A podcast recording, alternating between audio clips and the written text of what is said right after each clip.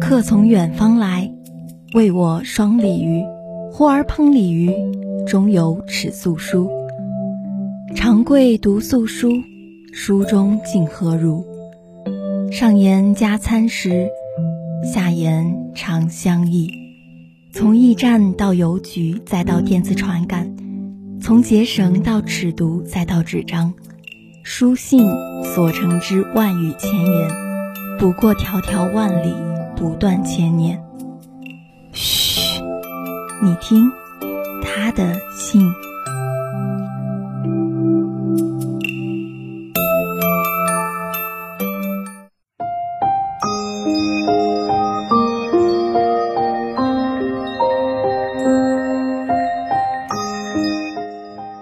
各位听众朋友们，大家好，欢迎收听本期《他的信》。如何度一生，安安稳稳守着一亩三分田，日出而作，日落而息，还是于少年锦时，鲜衣怒马，驰骋沙场，保家卫国？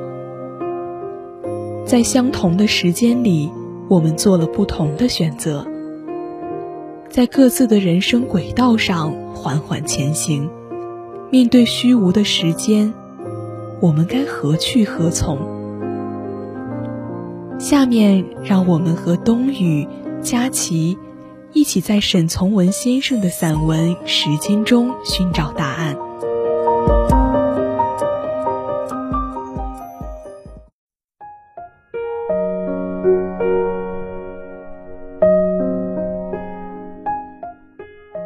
一切存在，严格的说，都需要时间。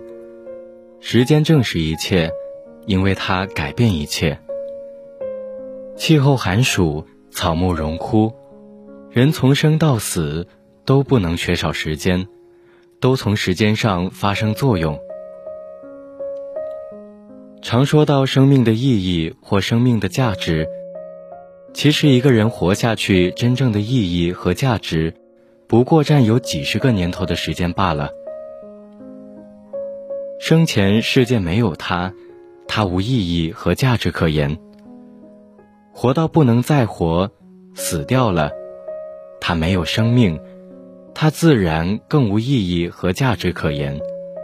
正仿佛多数人的愚昧和少数人的聪明，对生命下的结论差不多都是以为。生命的意义同价值是活个几十年，因此都肯定生活。那么吃、喝、睡觉、吵架、恋爱，活下去等待死，死后让棺木来装殓它，黄土来掩埋它，蛆虫来收拾它。生命的意义解释的即如此单纯。活下去，活着，倒下，死了，未免也太可怕了。因此，次一等的聪明人，同次一等的愚人，对生命的意义同价值，找出第二种结论，就是怎么样来耗费这几十个年头，虽更肯定生活，那么吃，喝，睡觉。吵架，恋爱。然而，生活得失取舍之间，到底也就有了分歧。这分歧一看就是明白的。大别言之，聪明人要理解生活，愚蠢人要习惯生活。聪明人以为目前并不完全好，一切应比目前更好，且竭力去追求那个理想。愚蠢人对习惯完全满意，安于现状，保证习惯。在世俗观察上，这两种人称呼常常相反。安于习惯的被呼为聪明人，怀抱理想的人却成愚蠢家伙。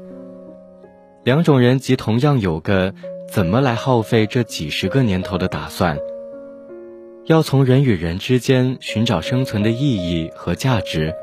即或择业相同，成就却不相同。同样想征服颜色线条做画家，同样想征服乐器音声做音乐家，同样想征服木石铜牙及其他材料做雕刻家，甚至于同样想征服人身行为做帝王，同样想征服人心信仰做思想家或教主，一切结果都不会相同。因此，世界上有大诗人，同样也就有蹩脚诗人；有伟大革命家，同时也有虚伪革命家。至于两种人目的不同，择业不同，那就更容易一目了然了。看出生命的意义同价值，原来如此如此，却想在生前死后使生命发生一点特殊意义和永久价值。心性绝顶聪明，为人却好像傻头傻脑。历史上的世家，孔子、耶稣，就是这种人。这种人或出世，或入世，或革命，或复古，活下来都显得很愚蠢，死过之后却显得很伟大。屈原算的这种人另外一格。历史上这种人可并不多，可是每一时代间或产生一两个就很像样子了。这种人自然也只能活个几十年，可是他的观念、他的意见、他的风度、他的文章，却可以活在人类的记忆中几千年。一切人生命都有时间的限制。这种人的生命又似乎不大受这种限制。话说回来，事事物物都要时时证明，可是时间本身却又像是极其抽象的东西，从无一个人说得明白时间是个什么样子。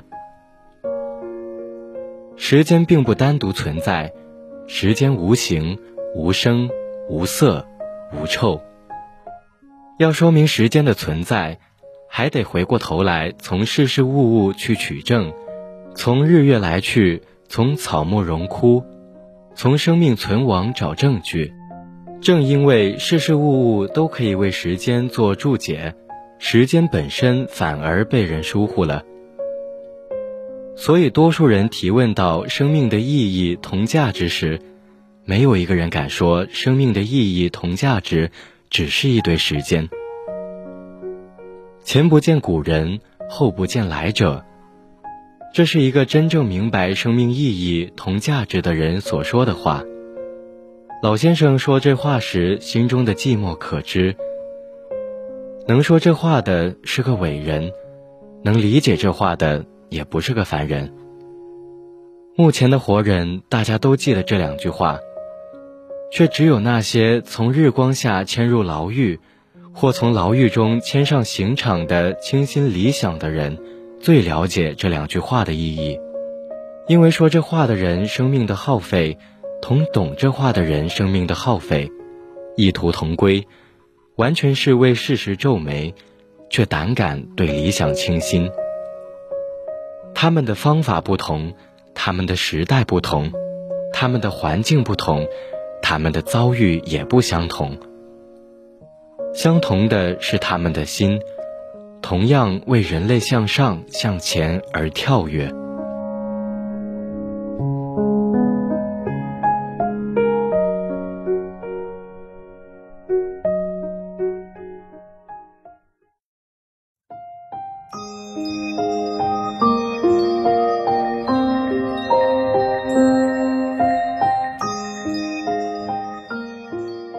沈从文先生曾这样描述自己对生命和时间的感悟：我不相信命运，不承认目前形势，却尊重时间。